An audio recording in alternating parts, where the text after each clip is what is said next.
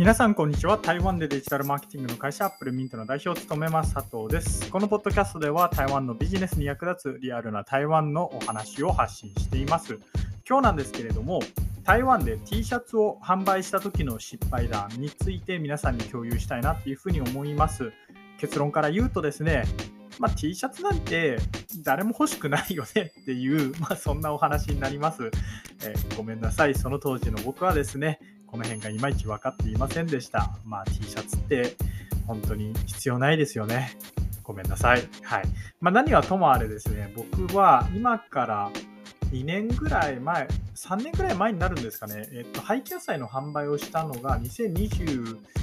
年か2年の、え、っと1、2月なの、まあ、今から1年、1、2年ぐらい前のお話になります。あの廃棄野菜を台湾で販売してみたいと思いまして場所を借りて廃棄野菜を調達して販売するっていうイベントをしたんですね。でその時にイベントグッズとして T シャツを作ることになりました。で、えー、まあ、結果的にその T シャツの発注、まあ、および販売は大失敗に終わったんですけれども今日はそんなお話をしたいと思います。あちなみになんですけれども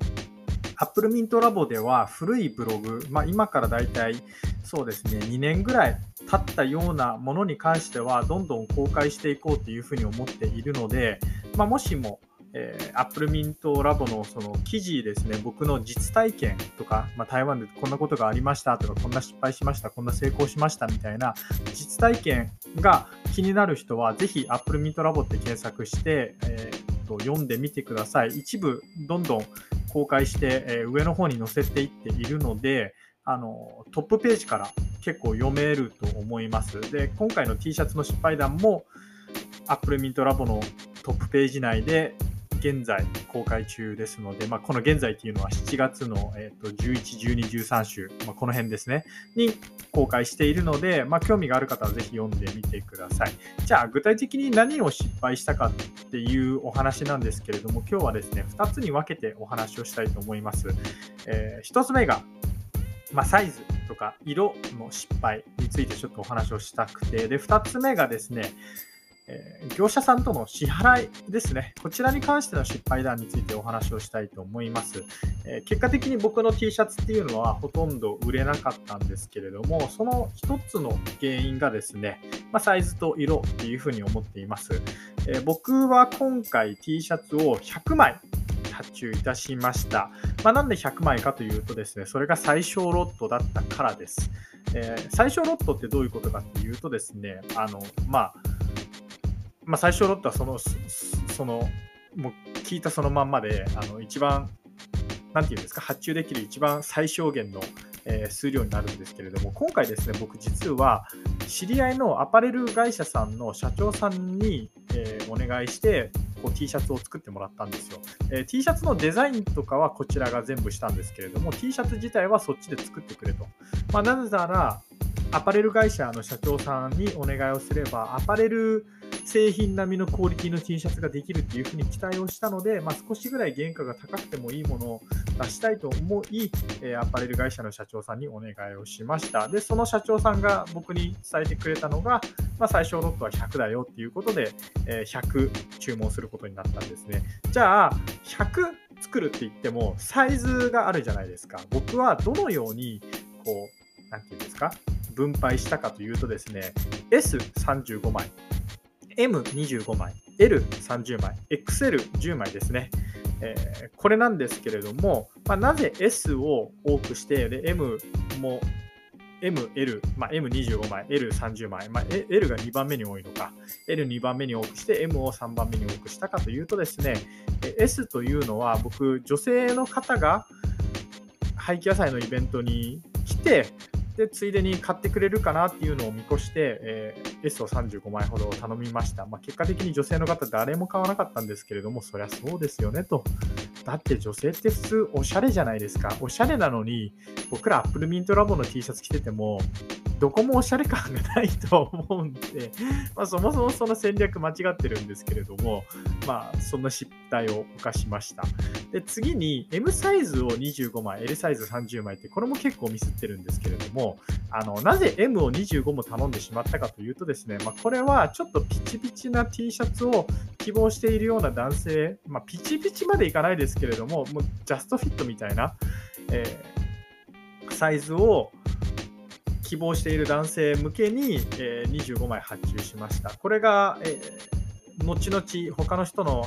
他の人から話を聞くとですね、台湾ではどうやら S と M っていうのは男性向けにとにかく売れないっていうお話です。まあ、なので、もしもですね、あのこの話を聞いた後でも台湾で T シャツを売りたいという方がいたらですね、ぜひ、え、男性向けは S と M は避けるようにしてみてください。あのユニクロのなんかエアリズムの T シャツとかじゃない限りですね、多分売れないと思いますので、えー、お気をつけください。台湾ではもう主に L と XL が売れるっていうお話です。で今回僕らの T シャツっていうのが実は白だったんですけれどもこれもですねまあ後々他の人に聞いたら、まあ、間違ってるっぽくてで何が間違ってるかというと台湾人の男性をもしもターゲットにした場合台湾人の男性男性って白より黒を好むらしいんですよ、まあ、なので、えー、それだったらまあ、白の発注数をま半分かあるいは半分以下、まあ、30枚とかにして黒を70枚にした上で、え XL と L を主にすればよかったんじゃないかなっていうふうに思っ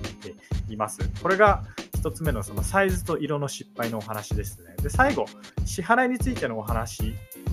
をちょっとしたいと思うんですけれども、まあ、今回アパレル業者、アパレル会社の社長さんに T シャツの発注をお願いしましたっていうお話したんですけれども、えー、残念ながらこのアパレル会社の社長さん、僕と彼はですね、そんなにすっごい仲がいいってわけじゃありません。えー、あるヒップホップブランド、まあ、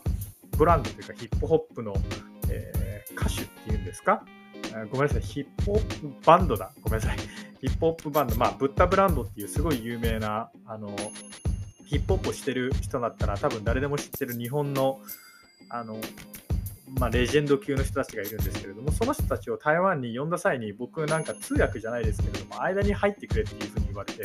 でそれでその会社の社長さんと知り合ったっていうぐらいの仲なんで別にすごい信頼してるとかそういうわけじゃないんですよ。あくまでビジネスの付き合いがあったっていうだけだったんですね。でも僕はまあその当時2年ぐらい前なんですけれどもものすごくナイーブであのまあ、お世話になるからっていうことで、先に僕全部支払いをしちゃったんですね。最初ロット100枚分。そしたら何が起きたかというとですね、あの、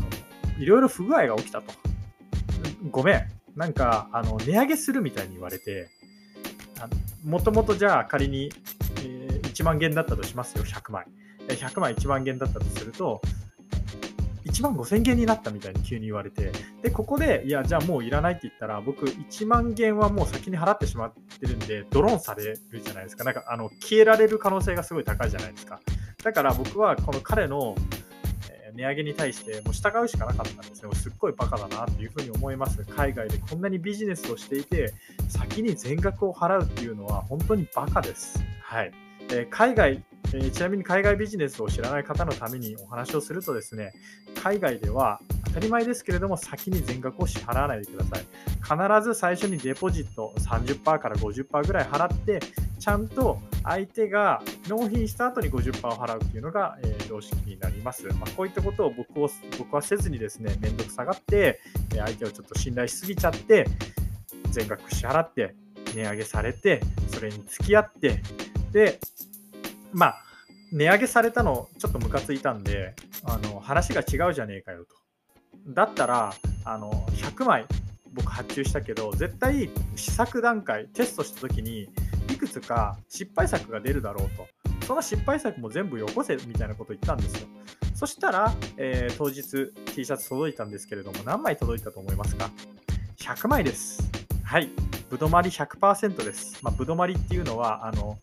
あれですね、作る効率あの、メーカーさんとかでよく使う言葉なんですけれども、何かを作るときに、えー、何かを作るときの効率の指標みたいな、まあ、ぶどまりとかって言ったりします。ぶどまり80%とかっていうとですね、80%の効率で、えー、製品を作れてるみたいな、そういう意味になります。ちなみに、えー、これを聞いてる方でメーカーさんの方がいたらですね、まあ、ブドウバに100%っていうのは絶対ないっていうのは分かってると思うんですけれども、えー、この会社さんは100%でした。はいということで、以上、アップルミント代表佐藤からですね、台湾で T シャツを売った時の失敗談というお話でした。台湾で T シャツを売ろうと思っている方々は、くれぐれもご注意くださいというか、えー、売らない方がいいと思います。以上、アップルミント代表佐藤からでした。それではまた。